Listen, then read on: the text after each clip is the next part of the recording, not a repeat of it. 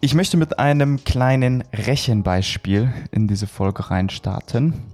Wer ein Nettogehalt von äh, knapp 2500 Euro bezieht im Jahr um das Jahr 2000 geboren ist und somit plant mit 67 in Rente zu gehen, wird eine inflationsbereinigte Rente von knapp 1060 Euro netto erhalten.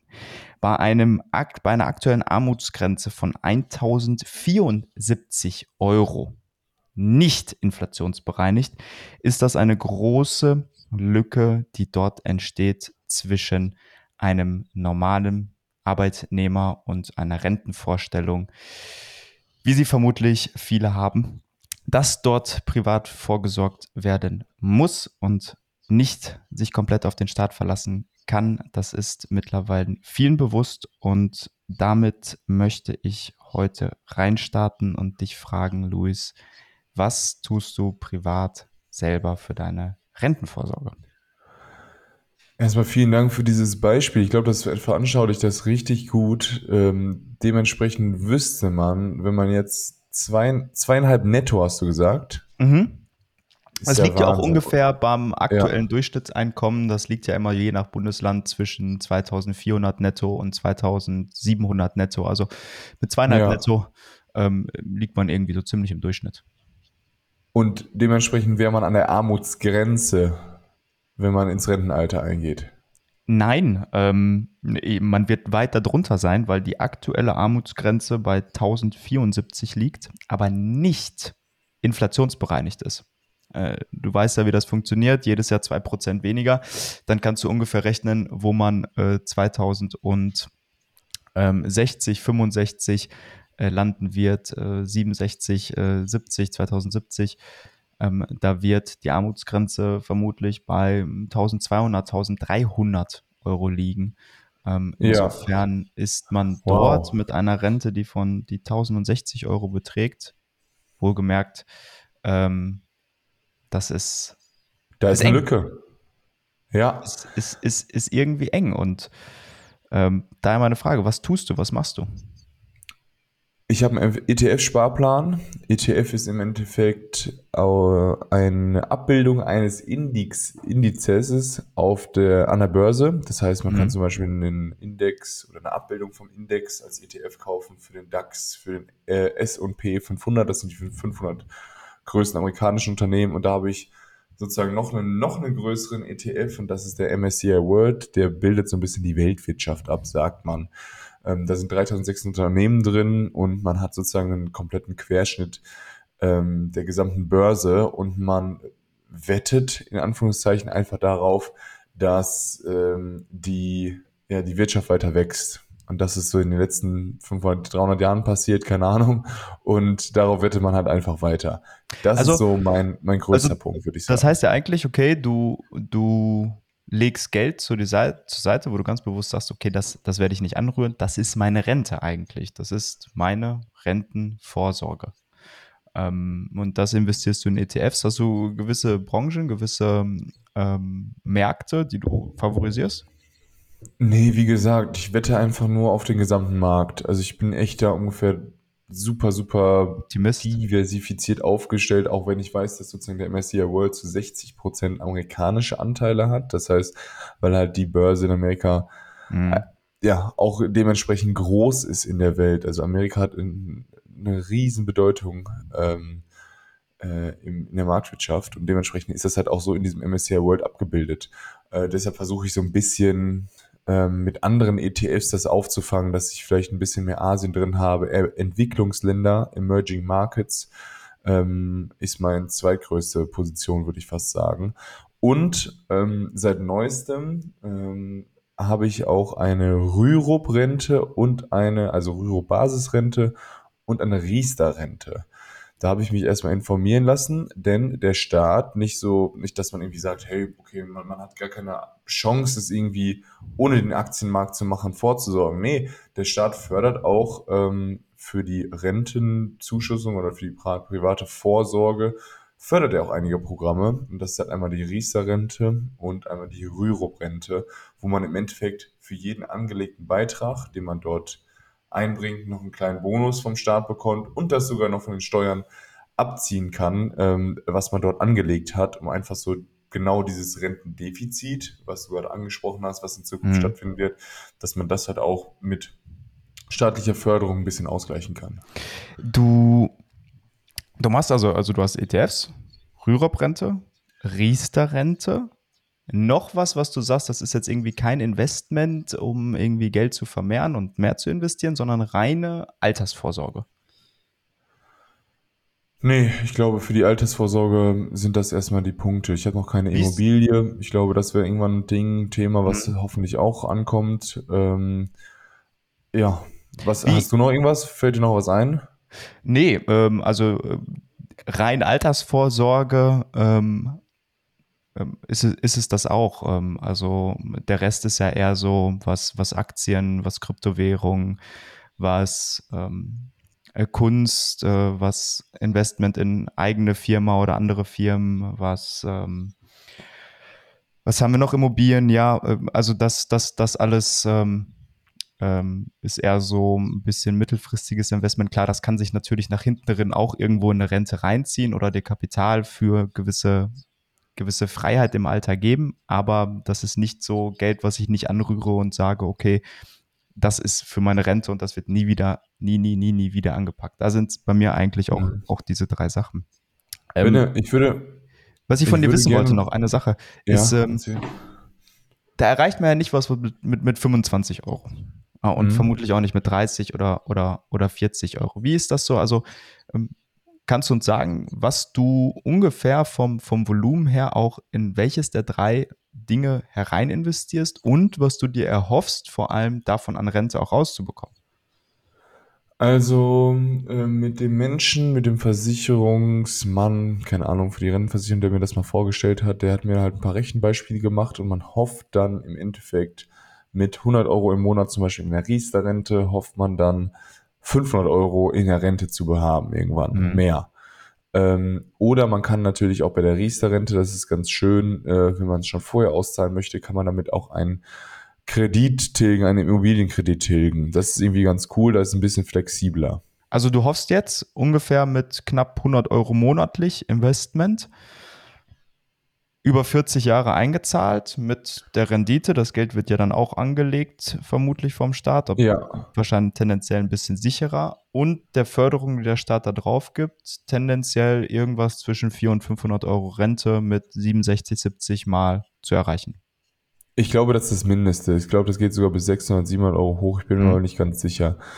Ähm, genau. Und das Coole daran ist, wie gesagt, wenn man jetzt sozusagen da rein investiert, das ist komplett legal, also ne, man, man investiert da rein, kriegt einen Bonus für und ähm, man kann sozusagen das, was man da reingesteckt hat, auch noch von den Steuern, das heißt, wenn man das Brutto ist ja immer höher als das Netto in Deutschland, mhm. dann kann man sozusagen von seiner Einkommenssteuer ganz legal, kriegt man sozusagen auch noch was zurückerstattet, schon auf dem Weg. Das heißt, wenn mhm. du angenommen 100 Euro reinsparst, im Endeffekt hast du 100 Euro reingespart, kriegst aber 40 Euro zum, zum Beispiel von der äh, Steuer zurück in dem Sinne. So, ne? Natürlich ist mhm. das Geld erstmal weg, aber man kriegt es dann im nächsten Jahr wieder zurückbezahlt, was man halt wiederum investieren kann. Das ist eigentlich ganz cool, dass das halt staatlich gefördert ist, weil sonst nirgendwo geht das an. Also in, in, der, in der Börse geht das natürlich nicht, dass du alles, was du in der Börse anlegst, von den Steuern abziehen könntest. Das wäre natürlich Wahnsinn.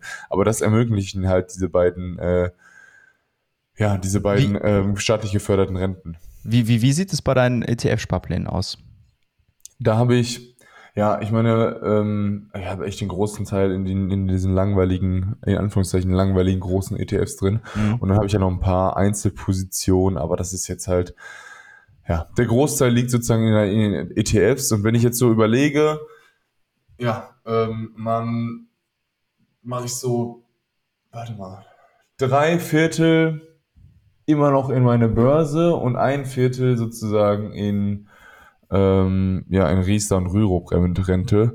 aber ja, ich meine, ich bin gerade noch ein Single, ich habe keine großen Ausgaben und dementsprechend kann ich halt auch meine Sparquote, davon redet man ja auch oft, erhöhen. Bedeutet ja aber, dass du, dass du allein für deine Rente äh, knapp, wenn ich das mal so grob kalkuliere, 400, 500 Euro monatlich zur Seite legst für deine Altersvorsorge. Rein ja. dafür, dass du sagst, ich habe im, Ren im Rentenalter ein gewisses Altersniveau was, oder ein gewisses Wohlstandsniveau, was ich haben und was ich halten möchte.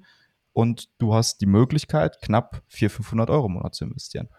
Ja, ist so. Ich meine, ich bin gerade ich weiß, dass das sozusagen sich jetzt irgendwie viel anhört, aber im Endeffekt ist es halt, wenn das ist, also ja. ich glaube, viele, viele in unserer Generation, sagen wir mal so um die 2000 geboren, plus minus fünf Jahre irgendwie, die würden davon träumen, überhaupt 400, 500 Euro im Monat übrig zu haben und diese dann nicht nur mal mit 100 Euro in eine Aktie zu investieren, sondern die rein nur für die Altersvorsorge. Und da kommen wir eigentlich in ein Problem. Was macht man mit allen, was passiert mit allen denjenigen, die, die, die diese Möglichkeit nicht so früh haben? Also, dass das alles nicht mehr wirklich lange funktioniert mit der Rente, das ist uns ja bewusst. Ähm, 1960, als die Rente eingeführt wurde, sind auf einen Rentenbezieher sechs Einzahler gekommen, also sechs Erwerbstätige, die eingezahlt haben.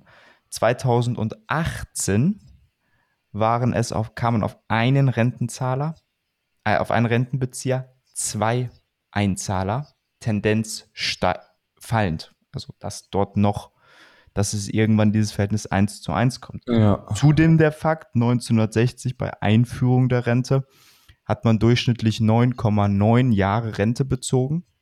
2018, das war die aktuellste Zahl, die wir gefunden haben, 20 Jahre. Also auch die ja. Bezugsdauer hat sich verdoppelt. Und auch die nimmt zu. Wir leben tendenziell noch länger. Das heißt, ja. dieses Konstrukt, das braucht eine ganze Reform. Aber bis so eine Reform steht, da, da werden wir bestimmt fünf bis zehn Jahre irgendwie älter sein, älter sein. Was kann man eigentlich allen so mit an den Weg geben, was sie machen können, was sie jetzt schon machen können, bewusst, um irgendwie, irgendwie überhaupt eine Chance zu haben, diese Lücke zwischen Rente und dem tatsächlichen Wohlstand, den man erstrebt, auch am Ende zu schließen? Ja, ich. Hast du da was? Ja, das ist eine sehr, sehr gute, sehr, sehr gute Frage. Also im Endeffekt ist es wirklich diese, Geduld und auch erstmal diese Auseinandersetzung mit dem Thema. Ich glaube, ganz, ganz viele Leute haben da gar keinen Bock auf dieses Thema. Und dann sollte man sich trotzdem einfach mal ein paar YouTube-Tutorials angucken oder mhm. einfach mal ein paar Ratgeber lesen, wie man zum Beispiel sich einen ganz, ganz einfachen Aktiensparplan, Wertpapiersparplan, ganz, ganz wenig geringes Risiko, zum Beispiel auch den MSCI World und dann 25 Euro im Monat. Einfach mal testen, wie es ist. Und am Anfang wird man merken, jede Woche guckt man da rein. Und bei mir ist jetzt zum Beispiel so, ich gucke da jedes Quartal vielleicht mal rein, keine Ahnung. Also man lässt es einfach lieben, ganz, ganz stoisch, lässt man das sein, sein, äh, sein, ja, keine Ahnung, einfach sich entwickeln. Und man weiß ja, über die letzten 50 Jahre ist es positiv gewesen und je länger der Anlagehorizont ist, desto höher, ähm, größer ist die Wahrscheinlichkeit, dass es sozusagen sich vermehrt. Mhm. Und einfach nur dadurch, dass man einfach konstant einfach mal ein bisschen was wegspart in etwas, ähm, äh, wo sich der Wert oder die Kaufkraft hoffentlich noch erhö er erhöht, ähm, hat man schon sozusagen den ersten Schritt gemacht. Wenn man dann irgendwann schafft, seine Sparquote zu erhöhen oder halt im, im Alter ist es ja meistens so, dass auch das Gehalt ansteigt. Und dann kann man auch irgendwann mal sagen, hey, okay, ich habe eine Gehaltserhöhung bekommen. Das lasse ich mal genauso in, ähm, gebe ich genauso weiter in meinen ETF-Sparplan. Und auf einmal erhöht man seine Sparquote und man kriegt dann, wenn man den Zinseszinsrechner einfach mal anschmeißt, können wir alle machen, Zinseszinsrechner, 200 Euro im Monat und dann mal vielleicht 300 Euro im Monat über 40 Jahre. Wupp, auf einmal hast du, äh, bist am Ende theoretisch Millionär, in Anführungszeichen. Natürlich muss es nochmal inflationsbereinigen.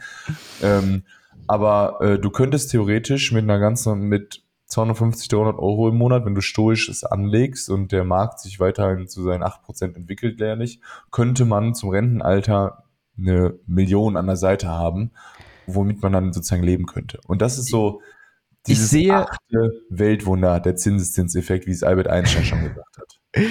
Ich sehe immer das Risiko, dass ähm, an die Riester-Rente kommst du beispielsweise, wenn du dort 100 Euro monatlich reinsparst, nicht so einfach dran. Mhm. Ähm, klar, du kannst das Geld benutzen, du kannst es dir zum Renteneintritt auszahlen lassen, du kannst es für eine Tilgung eines Immobilienkredits benutzen, aber du kommst erstmal nicht so, man kommt dran, aber nicht so einfach. Ähm, ich sag mir, ich denke mir immer, bei einem ETF-Sparplan, da habe ich ein Depot irgendwo bei irgendeiner Bank. Ähm, da habe ich zwei, drei ETFs, da spare ich dann monatlich dieses Geld rein, sehe, wie sich das entwickelt, habe noch meine drei, vier Aktien, mit denen ich mal handle, die ein bisschen risikoreicher sind, aber das ist eher so mein, mein kurzfristiges Investment, wo ich sage, ah, kann ich mal ein bisschen Geld vermehren, verliere aber auch mal Geld. Und dann kommen so große Dinge im Leben. Ich will mein erstes Eigenheim kaufen. Ich heirate. Ähm, ich mache doch das Sabbatical und will mal ein Jahr reisen. Ähm, ja. Oder es kommen auch traurige Dinge, man hat einen Todesfall in der Familie, es gibt Beerdigungen. Das sind solche Dinge, wo. Oder Kinder. Kinder, es sind so, es sind so Dinge, die, die auf einen Schlag relativ schnell relativ viel Geld benötigen. Da ist diese Hürde, dann doch nicht mal 5000 Euro oder 10.000 Euro aus diesen ETFs sich rauszunehmen. Sehr gering. Ja. Sehr gering. Was das aber am Ende macht, wenn man mal 5000 Euro oder 10.000 Euro über die Jahre aus so einem ETF-Sparplan rausnimmt, äh, das muss man mal, es gibt so ein paar Zinseszinsrechner, die das relativ äh, schnell ausrechnen, wie viel weniger Rendite am Ende es dann tatsächlich ist. Ja. Aber also das Ergebnis ist, ist, ist beeindruckend, also beeindruckend schlecht für einen. Ja. Aber ich frage mich, ist dort nicht eigentlich die bessere Altersvorsorge dann entweder mehr in die Riester-Rente oder die Immobilie? Die Immobilie, weil an dieses Geld, was ich dort rein investiere, wenn ich 300, 400 Euro an Kredit monatlich abbezahle, um dann mal einen Immobilienwert von einer halben Million nach 30, 40 Jahren zu haben, da komme ich nicht so einfach rein. Äh, komme ich nicht so einfach ran. Ja, das ist ein richtiger Prozess, die zu verkaufen. Genau, da kann ich nicht mal eben innerhalb von ein, zwei Wochen sagen, boah, 5000 Euro, die brauche ich jetzt oder 10. Nee. Ja. Sie, siehst du das ähnlich? Siehst du diesen Vorteil in der Altersvorsorge der Immobilie? Für mich, ja, das Coole an der Immobilie ist halt, dass du sozusagen, wir reden immer von Inflation und Inflation ist ein Problem. Ähm, und das Coole ist, diese Inflation kannst du als Besitzer einer Immobilie, wenn du sie vermietest, halt im Mietpreis einpreisen. Das heißt, es ist ganz normal. Die Welt hat zurzeit gerade 4,3% Inflation, glaube ich. Dann sagst du der Mieter, hey, pass auf, 4% Mieterhöhung sollten sie irgendwie jedes Jahr ungefähr sein. Bless you. Das super viel anhört. Weil es halt einfach nur ähm, Inflation ist. Und dann, äh, also so, der, der, das Geld hat genau diesen Verfall von Wert und dementsprechend muss ich dir das halt in der Miete drauf äh, drauf tun, weil ähm, sonst rechnet sich mein sozusagen mein Investment nicht oder meine Kredite kann ich nicht tilgen oder was auch immer. Und so ist es ja, klar, kann man jetzt sagen, okay, du bist ein Immobilienhai oder was auch immer. Nee, äh, ist einfach sozusagen die Spielregel. Was soll man machen? Wenn der Preis entwertet mhm. wird, dann, äh, ne? und theoretisch sollte man ja auch vier Prozent jedes Jahr mehr verdienen als Arbeitnehmer mindestens, außer man steigert noch seinen Wert, weil man halt einfach, ähm, weil es die Inflation gibt. Aber das wird jetzt zu weit kommen. Im Endeffekt glaube ich, die Immobilie ja ist schon schwerer zu verkaufen und man hat halt einfach diese Mieteinnahmen nebenher und für lang, längerfristig ist das mit Sicherheit super. Man erhöht den Wert der Immobilie, weil ähm, die Inflation mhm. hilft natürlich auch, dass die Immobilie hoffentlich eine Wertsteigerung hat. Mhm. Ähm, und man hat sozusagen die, die Miete, die man auch höher treiben kann und der, ähm, die Tilgung des Kredits ist ja bei einer festgeschriebenen Summe. Das heißt, bestenfalls musst du jeden Monat immer nur das gleiche abbezahlen, ähm, bekommst aber mehr Mieteinnahmen und das, der Wert deiner Immobilie steigt und somit hast du sozusagen zwei doppelte Effekte nach oben und keine höheren Kosten auf Dauer. Und das ist halt sozusagen echt Gold wert bei einer Immobilie, aber man muss halt auch echt sehen, 20, 25 Jahre anlegen und zurzeit ist es auch nicht so günstig, sich einen Kredit zu nehmen. Ne? Da bezahlst du auch drei bis vier Prozent Zinsen. Das ist halt auch schon super, super das teuer. Das war anders. Das war ja. anders lange Zeit. Ähm, ich habe nochmal eine ne, ne Frage an dich. Ähm, du, du, bist, du beschäftigst dich viel mit Geld du beschäftigst dich mit Anlage, du bist, äh, so kenne ich dich, jemand, der sehr bewusst Geld ausgibt, aber auch sehr bewusst mit Geld umgeht. Also summa summarum, glaube ich, eine Person, die, die eine finanzielle Bildung in einem Alter hat, die jetzt mal überdurchschnittlich ist und auch einen gewissen ja. Horizont besitzt. Was kann ich mit Geld erreichen? Welche Freiheiten bekomme ich dadurch? Und wofür, wofür kann ich es eigentlich anlegen und auch nicht? Ähm, hast du eine, ich glaube, ich glaube, das sind zwei unterschiedliche Fragen. Hast du eine Wunschrente, bei der du sagst, du, ich bin Basketballprofi, muss danach aber auch nochmal 30, 40 Jahre irgendwo arbeiten, ähm, gehe mit 67, 68, 69, 70 in Rente. Hast du dort eine Wunschrente, wo du sagen möchtest, die möchte ich erreichen? Frage Nummer eins. Frage Nummer zwei. Oder hast du eher einen, ein Wunschziel für eine finanzielle Freiheit, wo du sagst, ich brauche monatlich 3.000, 4.000 Euro, die will ich durch irgendein passives Einkommen erreichen und dann bin ich für mich persönlich finanziell frei? Ähm, bei mir ist es eigentlich, genau, diese finanzielle Freiheit ist ja immer subjektiv und vor allem kommt es darauf an, was für einen Lebensstandard man leben will und wie viele Ausgaben man im Monat hat. Weil wenn mhm. man es schafft, theoretisch, also wenn man super, super wenig Ausgaben hat, dann benötigt man ja auch sozusagen nicht so eine große Menge an Geld, um halt irgendwie passiv oder mit Mieteinnahmen sein Leben zu ähm, Leben zu gestalten. Aber auch das schaffen natürlich nur die wenigsten, dem bin ich mich auch bewusst. Ne? Du musst ja irgendwie auch mal, keine Ahnung, wenn du wirklich passives Mieteinnahmen und davon leben willst, dann brauchst du auch gefühlt fünf bis sechs Immobilien oder zehn Immobilien, keine Ahnung. Das ist auch schon ein richtig, richtig großer Step.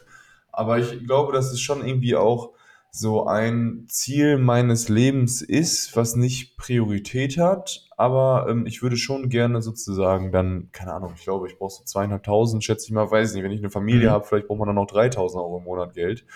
Ähm, und das muss man natürlich, klar, erstmal verdienen äh, und vor allem jetzt mit passiven Investments das zu verdienen, das ist noch ein super, super langer Weg. Aber ich glaube, was der Vorteil bei mir ist, dass mir dieser Weg auch Spaß macht, dass ich jetzt nicht verkrampft nach so einem Ziel gehe, sondern dass ich eher sage so, hey, schön, ich habe da eine Kontinuität drin, das begleitet mich in meinem Leben und äh, wenn es mal schneller gehen sollte, irgendwann, keine Ahnung, weil man irgendwie auch eine coole Unternehmung nebenher macht oder weil mhm. man ähm, irgendwie ein Investment vielleicht super gelaufen ist oder keine Ahnung was, okay, dann ist es schön. Aber auch wenn es sozusagen nicht so ist und man weiterhin kontinuierlich sein, sein Geld spart und halt auch dafür Arbeit nehmen muss, ist es auch komplett fein, solange man halt währenddessen noch glücklich ist. Ne? Also ich sehe da jetzt nicht immer noch den, den, nicht mein Lebenssinn drin, bin kein Frugalist oder keine Ahnung was, ähm, sondern denke halt einfach nur so, ja, 3000 Euro netto müssten es schon im Monat sein, glaube ich, um halbwegs solide sein mhm. Lebens äh, zu, zu bestreiten, persönlich. Und wenn man dann eine Familie hat, vielleicht sind es dann sogar fünf oder sechs. Ne? Man weiß das es nicht. Aber wie, wie, groß wie sieht das denn bei dir aus, Binne? Äh, ich hatte immer ähm, ja, nicht, nicht wesentlich anders, äh, nicht wesentlich anders. Ähm, ich weiß aber auch die Korrelation zwischen Geld und Lebenszufriedenheit und Glück. Viele sagen immer, Geld macht nicht glücklich. Das ist in einem gewissen Maße falsch ähm, in einem gewissen Maße aber auch wieder richtig. Es gibt ganz viele Studien, diverse, die besagen, bis zu einem gewissen Einkommen macht Geld dich zufriedener, weil du ein bisschen sorgloser sein, sein kannst. Ab einem Einkommen dort drüber, no chance, da steigen eher so die Probleme und das ist immer an das jeweilige Land gekoppelt an die dort herrschende Wirtschaftskraft und die Stärke der Währung. Das heißt, äh, ein Einkommen in Südamerika irgendwo, wo es wo die Währung ein bisschen schwächer ist, die Wirtschaftskraft ein bisschen schwächer, ist nicht so hoch, wie wenn du jetzt hier in Mitteleuropa irgendwo bist. Ja. Aber ich, ich meine, so der Betrag hier so in, im, im Westen der Welt lag so bei, bei 7000 Euro Bruttoeinkommen, wo, ja. ähm, wo Geld nicht mehr wesentlich glücklicher macht. Ich glaube, die Zahl liegt auch schon ein paar Jahre zurück. Das kann sich ein bisschen verändert haben. Also das sind netto dann ah, dreieinhalb, viertausend Euro, viereinhalb, ich weiß es nicht, so okay, ungefähr. Ja. Das ist immer so ein Betrag, da würde ich sagen, wenn du den passiv erreichen kannst, dann, dann wäre ich finanziell frei, weil mir dann Geld eh nicht mehr bringt. Warum, warum soll ich mehr haben? Also dann, dann strebe ich nach etwas, was viel Konsum bedeutet und ähm, das, ähm, das, das wäre nicht meins. Ja, ähm, verstehe. So würde ich es auch irgendwie für die Rente sehen. So würde ich es auch irgendwie für die Rente sehen. Ja, okay, verstehe. Ich, ja, ich glaube, das Ding ist so, Menschen, also vielleicht gehen wir noch mal ein bisschen auf dieses Umlageverfahren ein. Ne? Generell, warum ist es denn jetzt so wichtig, sich darüber Gedanken zu machen, ähm, dass man halt nicht in diese Altersarmut kommt, in der jetzt schon super, super viele ältere Menschen stecken? Du hast schon gesagt, auf jeden Einzahler kommen halt nur noch viel, viel weniger Arbeiter. Das zwei. ist daher, ja, nur noch zwei auf, Arbeiter. Auf den Rentenbezieher das heißt, kommen eigentlich nur noch zwei, ähm, zwei Einzahler. Einzahler. Und ja. das war mal, als das System aufgesetzt wurde, 1 zu 6. Genau. Und das liegt nur am demografischen Wandel. Das heißt, wir kriegen im Endeffekt weniger Kinder, die Alten werden immer mehr und das wird wahrscheinlich jetzt halt 30, 40, 50 Jahre so sein. Äh, und vermutlich wird es immer noch ein bisschen so ein fließend weiterer Prozess sein, wenn wir halt nicht genügend Kinder sozusagen bekommen, dann wird es immer mehr Alte als sozusagen Junge geben. Aber ähm, das ist jetzt halt so genau dieser Wandel, den wir jetzt durchgehen. Und da wird es jetzt echt in den nächsten 30 Jahren richtig, richtig viel ähm, Kosten aufkommen, die halt sozusagen von diesem Umlageverfahren, was 1957 ein, ähm, geschaffen worden ist, nicht mal getragen werden kann. Und auch jetzt gerade ist es halt schon so, dass man sozusagen aus dem Staatshaushalt, aus anderen Sachen, was genau in diesen Milliarden reintun muss. Milliarden werden schon, äh, wird ja. die Rente schon zufinanziert. Und ich glaube, da treffen auch ich denke. Das ist keine Glaubensfrage, ich denke. Ich denke, ja. da treffen auch ähm, momentan zwei Welten aufeinander. Ähm, der Fakt ist da, die Demografie, die Leute leben länger, weniger Beitragszahler, ältere Gesellschaft, okay. Wie kann man denen entgegengehen? Ja, ganz, ganz einfache Dinge. Man, man senkt das Rentenniveau, also dass man später weniger Rente bekommt im Verhältnis zu dem, was man vorher verdient hat.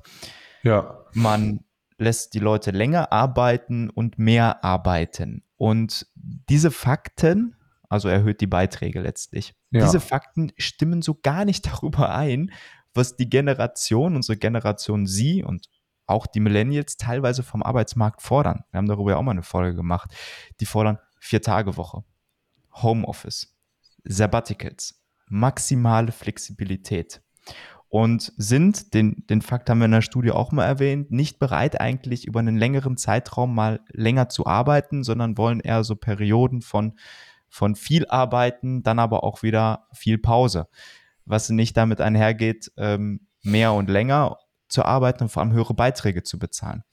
Und da, da treffen zwei, zwei unglaubliche Welten, Wahrnehmungen auch aufeinander, die, die irgendwie auch vereinbart werden müssen, auch mit einem neuen Rentensystem. Und ja. ich glaube auch, dass der Staat sich nicht nur daran richten kann, wie kriegen wir die Renten finanziert, sondern auch, wie passt das in ein Arbeits- und Lebenskonzept, in dieses Work-Life-Balance-Konzept, was diese Generation sie auch fordert. Wie passt ein neues Rentenkonzept gegebenenfalls sich auch auf diese Arbeits- und Lebensbedingungen der Generation an und bleibt nicht einfach auf dem 1960er Modell, wo die Konsequenz bedeuten würde, ihr arbeitet mehr, ihr arbeitet länger, ihr zahlt mehr Beiträge und euer Rentenniveau sinkt. Das ist, das ist schwierig. Ich verstehe, ja, ich verstehe den Punkt. Ich glaube, da finde ich wieder diesen, meinen Hauptpunkt immer und immer wieder, auch im Thema Geld und Altersvorsorge, diese Eigenverantwortung. Wenn du jetzt angenommen, du willst ja diese, vor 1957, vor diesem Umlageverfahren überhaupt ne, diese Rentenreform, wo man dann ähm, die Arbeitenden sozusagen, die nicht mehr Arbeitenden unterstützt haben, war es komplett in der Eigenverantwortung. Da hat man dann mhm. sozusagen Kinder bekommen, gibt es ja jetzt immer noch in vielen Dritte Weltländern, um eine Renten, ähm, ja, Absicherung zu haben, weil die Kinder kümmern sich um die Älteren, so war es früher. Oder wenn man es halt eigenverantwortlich machen müsste, wäre es ja eigentlich schon sinnvoll, dass jedes Kind, was geboren ist, von den Eltern schon einen Sparplan kriegt, bis es 18 oder 19 ist. Und danach müsste jeder 18-Jährige spätestens schon wissen, ey, ich muss jeden Monat hier meine 200 Euro zur Seite legen, sonst kriege ich es nicht hin. Und auf einmal jetzt so einen ganz, ganz anderen Druck ist natürlich da, nicht da so sozial. Ich dir recht. Ich, und ich glaube, oder du, du weißt, ich bin nur auf deiner Seite, Eigenverantwortlichkeit ja. in der Hinsicht. Aber wir leben ja in einer Gesellschaft, die mittlerweile einem so ziemlich jede Eigenverantwortung entzieht. Ja. Und da ist es schwierig, hinsichtlich so eines sensiblen Themas und so einen essentiellen, lebenswichtigen Themas wieder mehr Eigenverantwortung zu fordern. Und das ist möglich, ganz sicher. Das ist auch, ich glaube, ein ein guter Schritt und ein richtiger Schritt, aber es, es ist schwierig, eine, eine Gesellschaft, die, denen vom Staat so viele Verantwortlichkeiten in den letzten Jahrzehnten entnommen wurden, worüber sie nicht nachdenken mussten, jetzt wieder Eigenverantwortung zurück, zurückzugeben, ist erstmal etwas, wo, wo, wo eine Gesellschaft sagt, äh, Vorsicht und da vielleicht ja. auch erst ablehnend darauf reagiert und dahingehend auch erst wieder trainiert werden muss. Ich glaube, summa summarum ein spannendes Thema. Wir können festhalten, private Altersvorsorge muss geschehen, wenn man ein gewisses Rentenniveau halten möchte. Ähm, wir haben jetzt nicht über die Aktienrente, die die Ampelregierung einführt, gesprochen, aber ich glaube, das, das lassen wir jetzt auch mal außen vor. Wir wollten auch ein bisschen darüber reden, was du, was ich so machen und, und unsere Meinung da ein bisschen reinbringen. Luis, ich, ich danke dir für das Gespräch und für deine Zeit und danke euch allen fürs Zuhören. Super, macht's gut. Äh, Nochmal kurze Frage, wofür bist du heute dankbar?